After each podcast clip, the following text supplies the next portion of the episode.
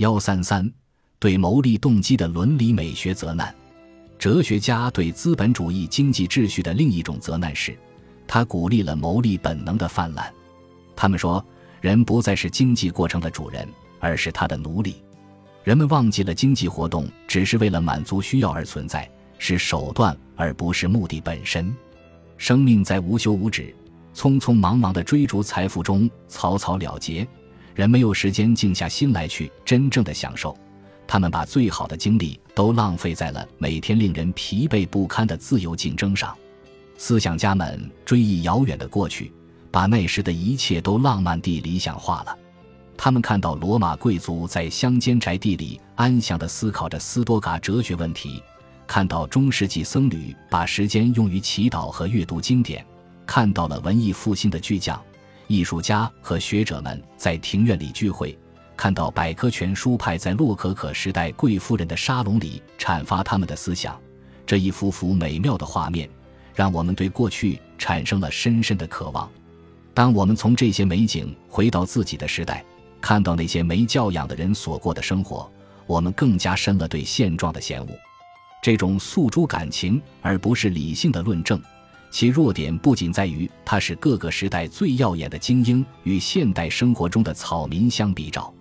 很清楚，不能把伯里克利或米西纳斯的生活同贩夫走卒的生活相比较，但是，认为现代商务忙碌的生活扼杀了人对美和庄严事物的感觉，这种说法仍是有违事实的。资产阶级文明的财富不只是花在了卑鄙低俗的享受上。如果需要论据的话，只需指出严肃音乐在过去几十年里如何变得流行起来。尤其是在那些在生意场上忙得团团转的人中间流行起来就够了。历史上从未有过这样一个时代，使艺术如此接近这么多人的心灵。粗俗的消遣比高雅的娱乐能吸引更多的人。这种现象并非我们这个时代所特有，而是一向如此。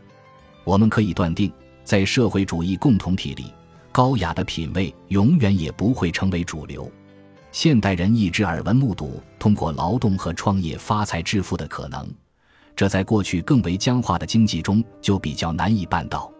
从前，人生而有贫富之分，除非他们的劳动或事业碰上了可遇不可求的机缘，使他们的地位有所改变，否则他们一生都将或贫或富。因此，我们看到富人总是高高在上，穷人则一直留在底层。资本主义社会的情况不是这样，富人比较容易变穷，穷人比较容易变富。实际上，由于每个人自己或家庭的命运不是生来注定的，他会尽最大努力往上爬。他永远不会富的不想再富，因为在资本主义社会里，没有什么财富是永恒的。在过去，什么人也不能触犯封建领主。如果他的土地肥力下降，他的消费会减少。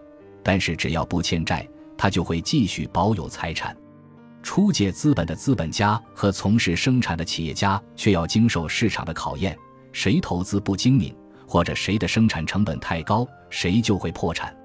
了无牵挂的与市场相隔绝的日子一去不复返了。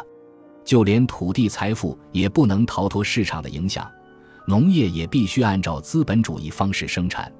在今天，人们必须挣钱。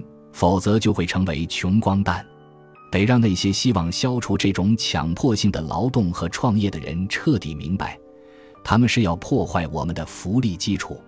一九一四年，地球上的人口比过去任何时候都多，并且他们都生活的比其祖先好得多，这都完全归功于盈利本能。如果现代工业的勤奋被过去的冥想生活取而代之，会有无数人被活活饿死。在社会主义社会，政府衙门里领主般的安逸将取代现代金融机构和工厂的忙碌，官差将代替精力旺盛的企业家。无论文明是否会从中获益，我们只能任由这个世界及其制度中那些自封的法官愚弄。官僚真的是理想类型的人吗？我们必须不惜任何代价，努力让这种人遍布世界吗？许多社会主义者极其热情地描绘公务员社会比逐利者社会的种种优越性。在后一种社会里，人人只追求自己的利益，在各自从事其专业的人构成的社会里，人人尽他的义务服务于整体。这种对官僚制的高度评价，就算它不是建立在对以生产资料私有制为基础的社会秩序的误解上，也不过是封建地主、军人、文人和吉普赛人对公民辛勤劳动一向持有的鄙视态度的翻版而已。